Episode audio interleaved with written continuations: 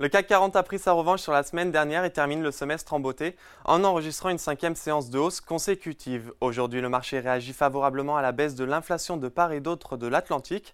En juin, le taux d'inflation annuel de la zone euro a diminué à 5,5% par rapport à 6,1% au mois précédent en raison d'une forte baisse des prix de l'énergie. Bref, le CAC 40 termine la séance sur une hausse de 1,19% vers les 7400 points, dans un volume d'échange de 4,49 milliards d'euros. À la clôture, du côté des valeurs, seulement Orange, Worldline, Téléperformance et Alstom sont en baisse. A l'inverse, on retrouve Eurofin Scientifique en tête de l'indice. Les valeurs bancaires sont également bien orientées. Société Générale avance de 1,06%, bénéficiant d'un changement de recommandation de Deutsche Bank qui est passé de conserver à acheter sur le titre. On passe sur le SBF 120. Casino poursuit sa descente aux enfers.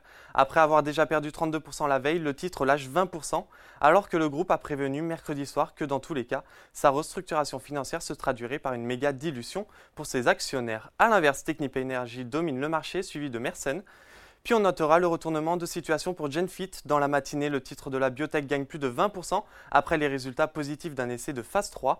Mais la tendance s'inverse complètement. Le titre termine la journée sur une baisse de 8,74%. Enfin, on termine par les marchés américains. À la clôture parisienne, les indices outre-Atlantique étaient en territoire positif. Le Dow Jones et le Nasdaq progressaient de 0,76 et 1,45% respectivement. Puis on notera aussi qu'Apple repasse la barre des 3000 milliards d'euros de capitalisation boursière. Voilà, c'est tout pour ce soir. Mais n'oubliez pas, toute l'actualité économique et financière est sur Boursorama.